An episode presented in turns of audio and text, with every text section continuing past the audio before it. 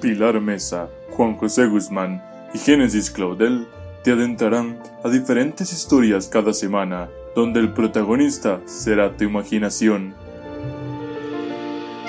Obra La Marquesa de Laxpur Lotion de Tennessee Williams. Personajes: La señora Hardwick Moore, en la voz de Pilar Mesa, la señora Wire en la voz de Génesis Claudel, el escritor en la voz de Juan José Guzmán. Se abre el telón.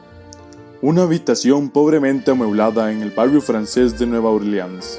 No tiene ventana, ya que es un cubículo separado de otras semejantes por tabiques artificiales.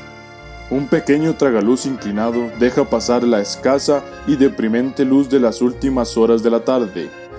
Hay un armario alto, negro, con lunas rotas en las puertas, una bombilla eléctrica oscilante, una cómoda negra y carente de elegancia, una horrible estampa de un santo y encima de la cama un escudo de armas en un marco. La señora Hardwick Moore, una mujer de 40 años, teñida de rubio, está sentada en el borde de la cama en una actitud pasiva, como si no se le ocurriera nada mejor que hacer. Se oye un golpe seco en la puerta.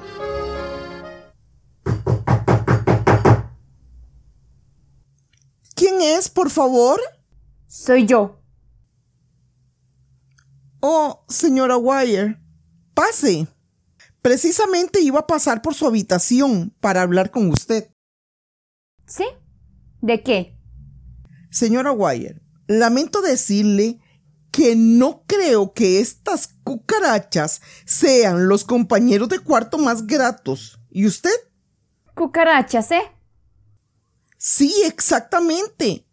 No es que haya tenido muchos contactos con cucarachas en mi vida, pero las pocas que había visto hasta ahora eran pedrestes, de las que andan.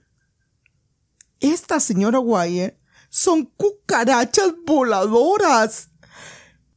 Me quedé asombrada.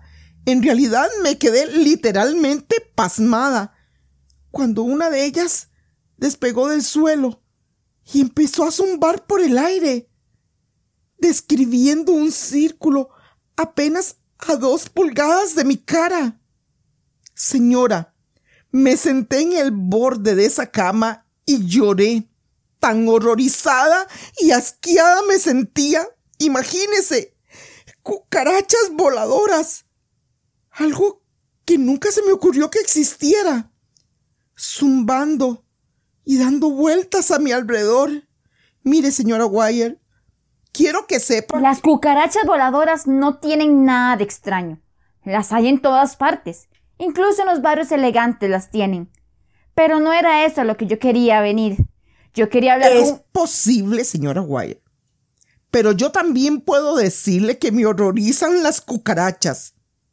Incluso las simples cucarachas tradicionales, las pedestres. Y en cuanto a ese otro tipo, las que vuelan, si he de quedarme aquí. Estas cucarachas voladoras han de desaparecer. Y han de desaparecer inmediatamente. ¿Cómo voy a impedir yo que las cucarachas voladoras entren por las ventanas? Pero no es eso lo que yo vine a hablar. Yo no sé cómo, señora Wire. Pero tiene que haber un procedimiento. Lo único que sé es que tienen que desaparecer antes de que yo pase aquí una noche más, señora Wire. Oiga, si me despierto por la noche y me encuentro una en la cama, me dará un ataque. Le juro que sencillamente me moriré de convulsiones. Perdóneme que le diga, señora Harshall Moore, que es mucho más probable que se muera usted de beber demasiado que de convulsiones provocadas por las cucarachas. Coge una botella de la cómoda. ¿Qué es esto? Larkspur Lotion. Vaya. Eh, lo uso para quitarme el esmalte de las uñas. Muy delicada. ¿Qué quiere usted decir? No hay una casa vieja en el barrio que no tenga cucarachas. Pero no en cantidades tan enormes, ¿no? Le aseguro que esta habitación está realmente infestada. No hay que exagerar. Y a propósito, no me ha pagado usted todavía el resto del alquiler de esta semana. No pretendo cambiar de conversación, pero sí necesito cobrar ese dinero. ¿Le pagaré? Sí, le pagaré el resto del alquiler, tan pronto como haya acabado usted con las cucarachas. ¿Tendrá usted que pagármelo ahora mismo o marcharse? Estoy decidida a marcharme si no se van las cucarachas. Entonces márchese y deje de hablar de ellas. Debe usted de haber perdido el juicio. No puedo marcharme ahora mismo. Entonces, ¿a qué viene lo de las cucarachas? Viene a lo que le he dicho, que no creo que sean los seres más indicados para compartir con ellos un cuarto. De acuerdo. No lo comparta. Haga la maleta y múdese a otro sitio donde no haya cucarachas. ¿Quiere decir que usted insiste en tener cucarachas? No. Lo que quiero decir es que insisto en que me pague usted el alquiler que me debe. Ahora mismo es imposible. ¿Eh? Sí, y le diré por qué. No me han girado todavía la suma que trimestralmente me manda la persona que regenta la plantación de caucho. Hace ya varias semanas que la estoy esperando, pero según la carta que recibí esta mañana, parece que ha habido un pequeño error en los impuestos del año pasado y entonces... ¡Ay! ¡Basta ya! Otra vez la maldita plantación de caucho del Brasil. ¿Cree usted que en los 17 años que llevo en este negocio no he aprendido nada sobre las mujeres de su clase? ¿Qué insinúa usted? Supongo que los hombres que recibe usted por las noches vienen a hablar de la plantación de caucho del Brasil, ¿no? Debe estar usted loca para decir una cosa así. Oigo lo que oigo y sé lo que pasa. Ya sé que usted es una fisgona y que escucha detrás de las puertas. No soy fisgona ni escucho detrás de las puertas. Lo primero que aprende una patrona del barrio francés es que no tiene que ver ni oír, sino limitarse a cobrar su dinero. Mientras me pagan, conforme, soy ciega, sorda y muda. Pero en cuanto el dinero no llega, recupero el oído, la vista y el habla. Si hace falta, cojo el teléfono y llamo al jefe de policía que por cierto es pariente de mi hermana. Anoche oí aquella discusión sobre el dinero. Eh, ¿Qué discusión? ¿Qué dinero? Él gritaba de tal modo que tuve que cerrar la ventana de adelante para impedir que el barrio lo escuchara. Y no oí nada de ninguna plantación en el Brasil. En cambio, se habló de otras cosas con toda claridad en esa conversación de medianoche que tuvieron ustedes. Larkspur Lotion para quitarse el esmalte de uñas. Se figura usted que soy una niña. Es lo mismo que la maravillosa plantación del caucho. Se abre la puerta de par en par y entra el escritor. Lleva un viejo albornoz color púrpura. ¡Basta! Ah, es usted. Deje de importunar a esta mujer. El segundo señor Shakespeare entra en escena. Oí sus endemoniados aullidos entre sueños. Sueños. Querrá usted decir en el sopor de la borrachera. Mi enfermedad me obliga a descansar. ¿Acaso no tengo derecho? Enfermedad alcohólica. No me venga usted con cuentos. Y me alegra que haya venido. Voy a repetir para que usted lo oiga lo que acabo de decirle a la señora. Estoy harta de tramposos. ¿Está claro? Hasta la coronilla de todos ustedes, ratas de barrio, mestizos, borrachos, degenerados que tratan de ir tirando con promesas, mentiras y embelecos. Oh, por favor, por favor, por favor, deje de chillar, no es necesario. Usted con su plantación de caucho en el Brasil. Ese escudo de armas en la pared que compró usted es el baratillo. La mujer que se lo vendió me lo dijo. Un Habsburgo, sí, una dama de la nobleza. La marquesa de Laxford Ese es su título. La señora Moore da un grito desgarrador y se arroja boca abajo en la hundida cama.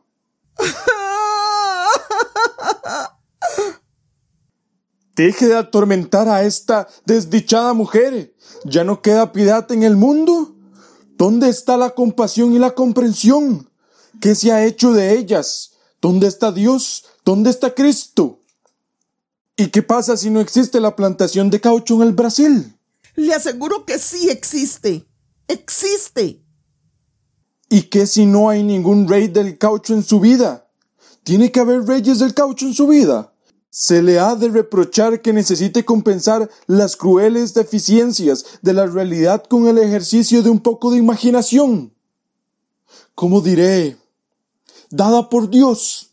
No, no, no. No, no es imaginación.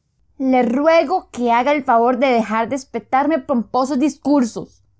Usted con su obra maestra de 780 páginas corre parejo con la marquesa de Lax Production en cuanto al uso de la imaginación. Ah, muy bien. ¿Y qué? Suponga que no existe ninguna obra maestra de 780 páginas. Suponga que, que no existe una obra ninguna. ¿Qué le parece, señora Wire? que solo hay unas cuantas, muy pocas, páginas sin valor mal escritas en el fondo de mi viejo baúl. Suponga que yo quise ser un gran artista, pero me faltó energía y capacidad. Suponga que en mis libros no tuvieron capítulo final, que incluso mis versos langudicieron, incompletos, Suponga que los telones de mi exaltada fantasía se alzaron sobre damas magníficos, pero que las candilejas se apagaron antes de caer el telón.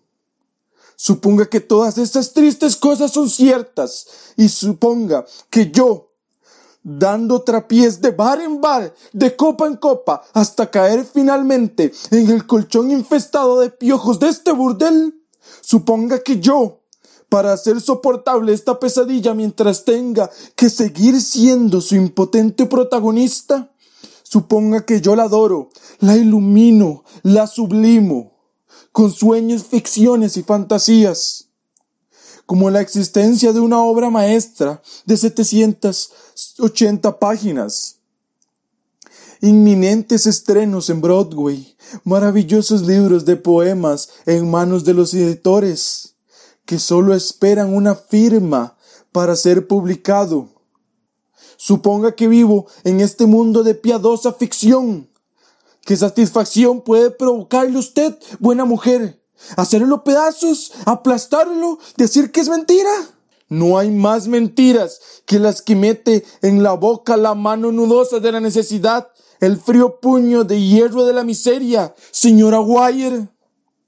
Así que soy yo un embustero. Sí, pero su mundo está edificado sobre una mentira. Su mundo es una espantosa construcción hecha de mentiras, mentiras, mentiras. Ahora estoy cansado y ya he dicho lo que tenía que decir. Y no tengo dinero para pagarle. De modo que márchese y deje a esta mujer en paz. Déjela sola. Vamos, váyase fuera.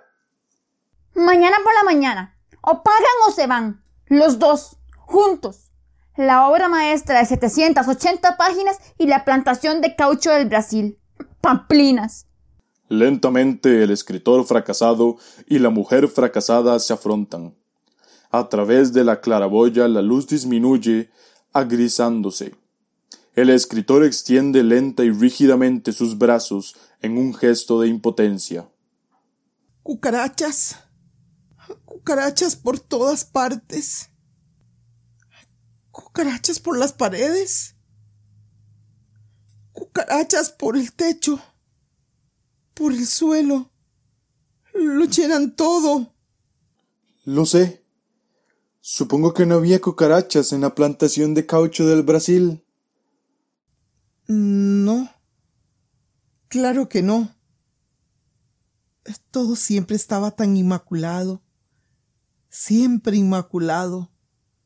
Los suelos estaban tan limpios y lustrosos que brillaban como espejos. Ya. ¿Y las ventanas? Supongo que se abrían sobre un hermoso paisaje. Indescriptiblemente hermoso. ¿Estaba muy lejos del Mediterráneo? ¿Del Mediterráneo? Una milla o dos tan solo. En una mañana muy clara me atrevería a decir que era posible distinguir los blancos acantilados calcáreos de Dover al otro lado del canal. ¿Verdad? Sí. En un día muy claro, sí.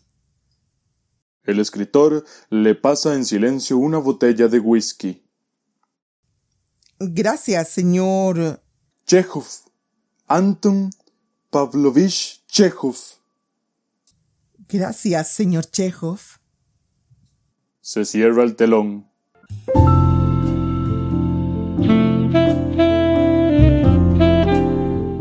No te pierdas más historias como estas, síguenos en Spotify y en YouTube como Teatro Radiofónico.